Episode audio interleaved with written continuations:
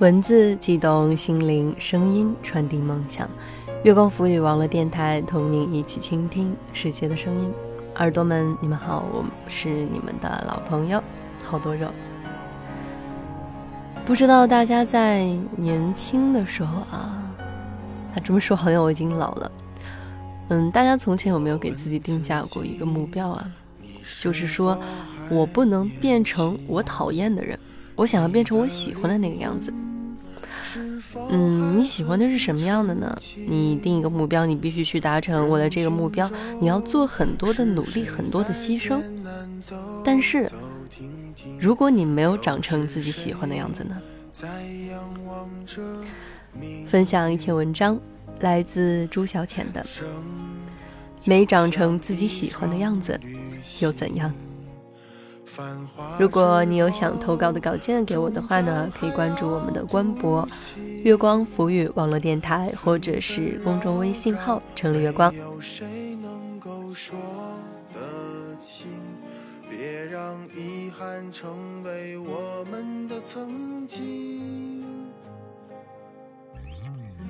在我们哭的、笑的、累的二零零五年冬天。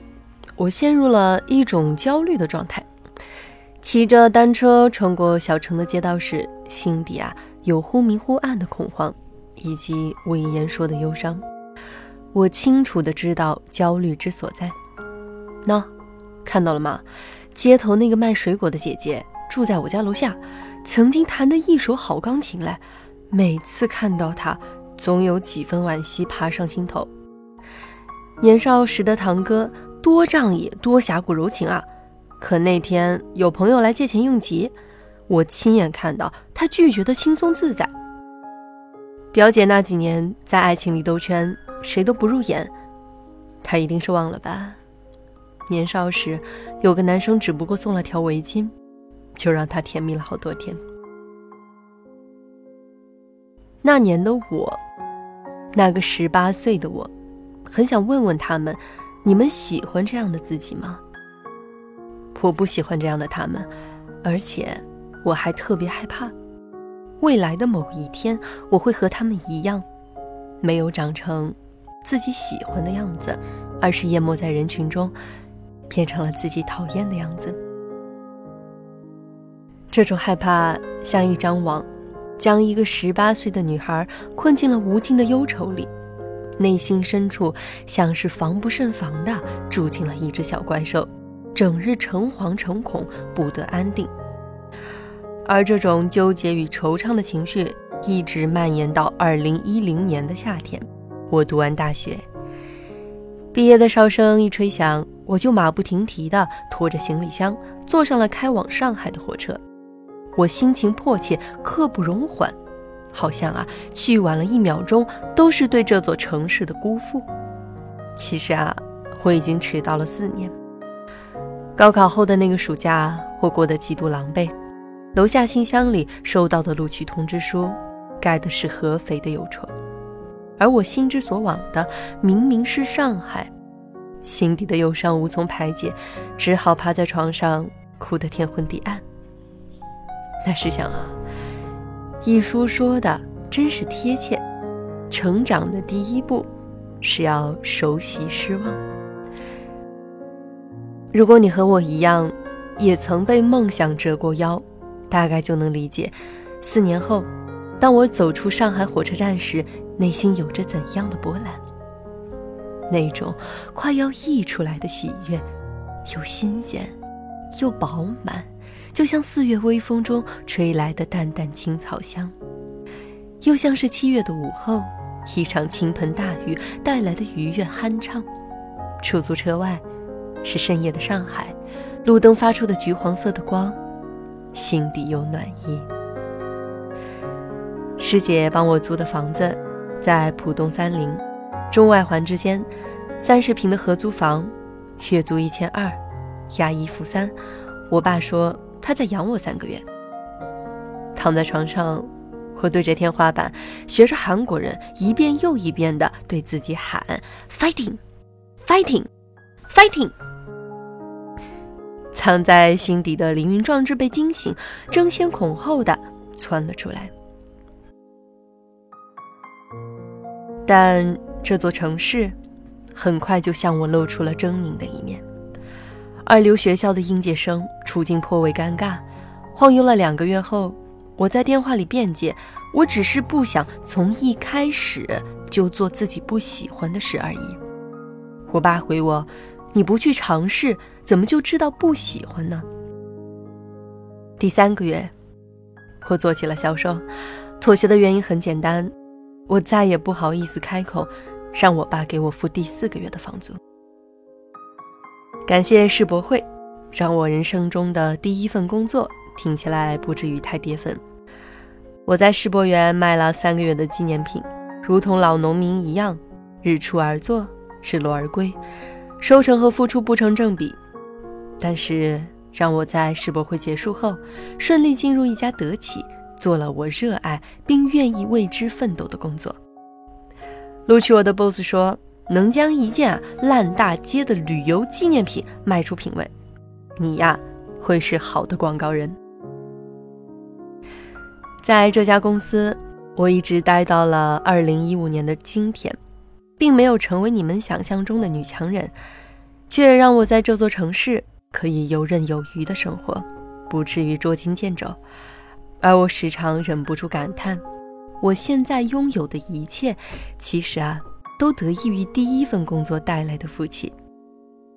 有一天，我坐在午后的阳光里看书时，无意中读到一句诗：“我得到了安然的睡眠，便同时失去了黑暗中憧憬的星星。”我拿起铅笔。在旁边写：“我失去了黑暗中憧憬的星星，却得到了安然的睡眠。真好啊！比起所失，现在的我更愿意看到所得。所谓成长，大抵就是以前在意自己失去了什么，后来更愿意看到自己在失去的过程中收获了什么。得与失之间，自己与自己。”达成了和解。二零一五年元旦，我高中最好的闺蜜丽丽才小成大婚，而我缺席了婚礼。他没有发出邀请，而我装作不知。我俩耗尽闺蜜间最后的一点默契，心照不宣的想要规避见面后无话可说的尴尬。可当我在朋友圈看到婚礼现场的照片时，心底的失落，还是漫无边际的蔓延开来。我俩信誓旦旦的说过，无论山高水远，一定要做彼此的伴娘，也极其认真地设想过，房子啊要买楼上和楼下，甚至还开玩笑说，要是能嫁一对双胞胎就好了。时光有些残忍，十年过去，我们毫无征兆的。成了最熟悉的陌生人。小美的电话打进来时，我正难过的想要落泪。她在那头简明扼要的说：“西藏南路一百号，速来，带你蹭饭。”挂断电话，镜子里的我脸上的忧愁渐渐散去，不自觉的有了浅浅的笑意。一边换衣服，一边想起二零一零年。当我拖着大包小包抵达学姐帮我找的合租屋时，这一个叫小美的姑娘，面无表情的帮我打开门后，便哈气连天的折回了自己的房间。我的一句“你好”，只好悄悄的咽了回去。但后来，他却成了我在这座城市里收获的珍宝。丽丽的伴娘不是我，我最好的闺蜜，也变成了小美。友情这辆车，有人进来，就有人缓慢的离开。村上春树说：“不是所有的鱼，都生活在同一片海。”十八岁时，我有一个包括丽丽在内的庞大的闺蜜团，我掏心掏肺的对每一个人好，生怕自己不小心的怠慢就会失去一个朋友。十年后，我变得吝啬起来。身边重要的人越来越少，但这些重要的人也越来越重要。我和小美，我们的房子卖在楼上和楼下。我在上海的第二年遇见 K，然后谈了一场继初恋之后声势浩大且伤筋动骨的恋爱。K 很有才华，白天呢他是华山医院的外科医生，晚上啊却是新天地酒吧的驻唱。切换的空间有点大，我没办法掩饰对他的好奇以及迷恋。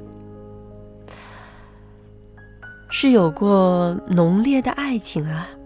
夏天的夜晚，我们沿着淮海路一直走，一直走，像是永远走不到尽头。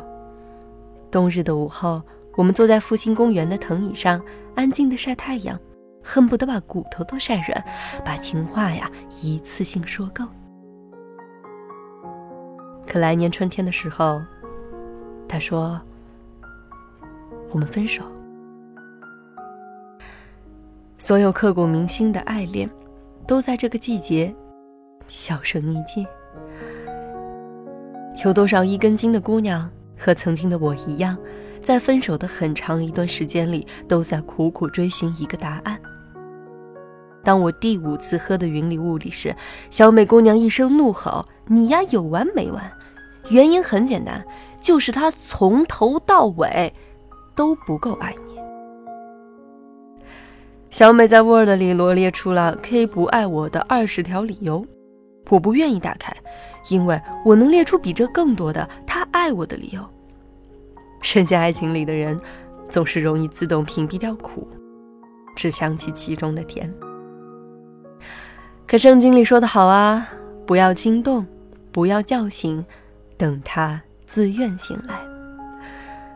当我从这场虚无的梦里醒来时，终于不再是祥林嫂般愁眉苦脸的嚷嚷：“看，我失去了一片天空呢！看，我失去了一片天空呢！”而是从容不迫地说：“我拥有了另一片森林。”在遇见良人之前，我谈了一场又一场的恋爱，活成了十八岁那年自己鄙夷的样子。实际上。这没什么不好，因为 Mr. Right 先生不会第二天自己出现在门口。啊，你要说，真心离伤心最近，对吗？不动心才不会伤心，对吧？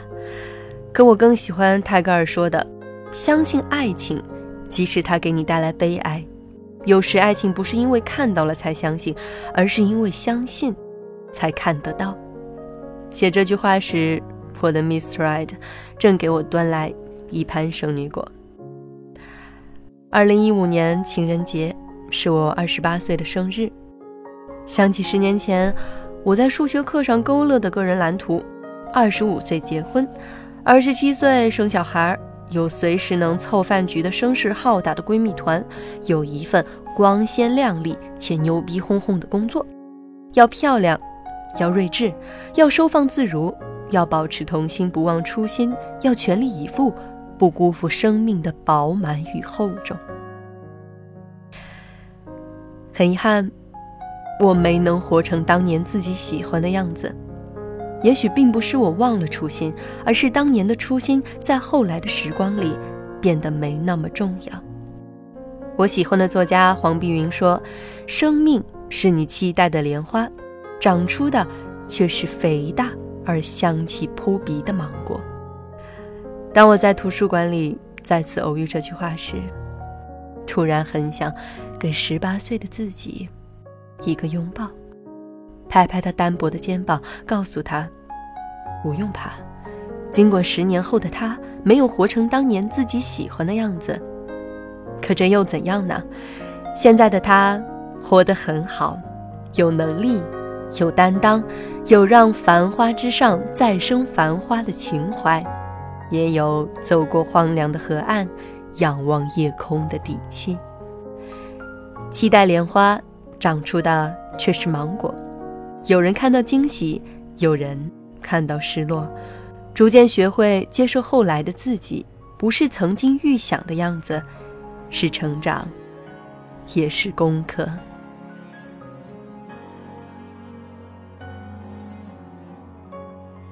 好啦，本期节目到这里就结束了，感谢耳朵们的收听。如果你有想投稿的稿件给我的话呢，可以关注我们的官博“月光浮语网络电台”或者是公众微信号“城里月光”，也可以关注我的微博“好多肉肉肉”。啊，顺便提一句，谨慎关注。好，那么晚安，月光浮语，我是好多肉耳朵们，我们下期再见。人生就像一场旅行，繁华之后终将还要独行。纷纷扰扰，没有谁能够说得清。别让遗憾成为我们的曾经。在我们哭的、笑的、累的岁月里，我们是否该好好珍惜自己？总是对别人太热情，却对自己很小心。遍体鳞伤，算不算聪明？在我们听、说的、看的世界里，你想以什么样的方式老去？最伟大的平凡，才应该最值得珍惜。我的明天，我依然会重启。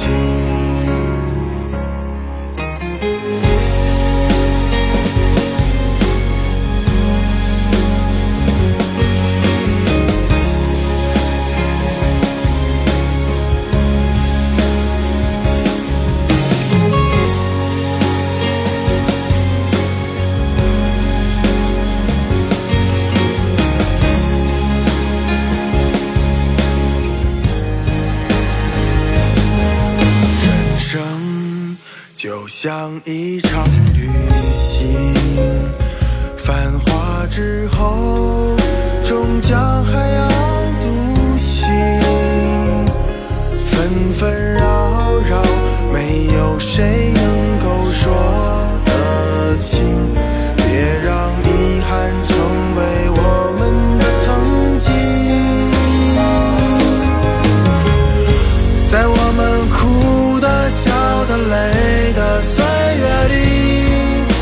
们是否该好好珍惜自己？总是对别人太热情，却对自己很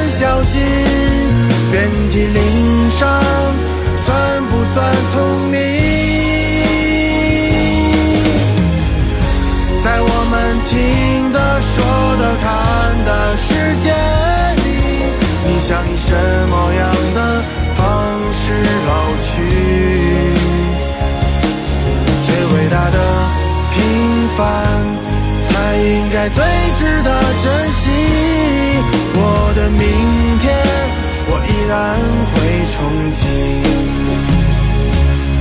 最伟大的平凡才应该最珍惜。我的明天。我依然会憧憬。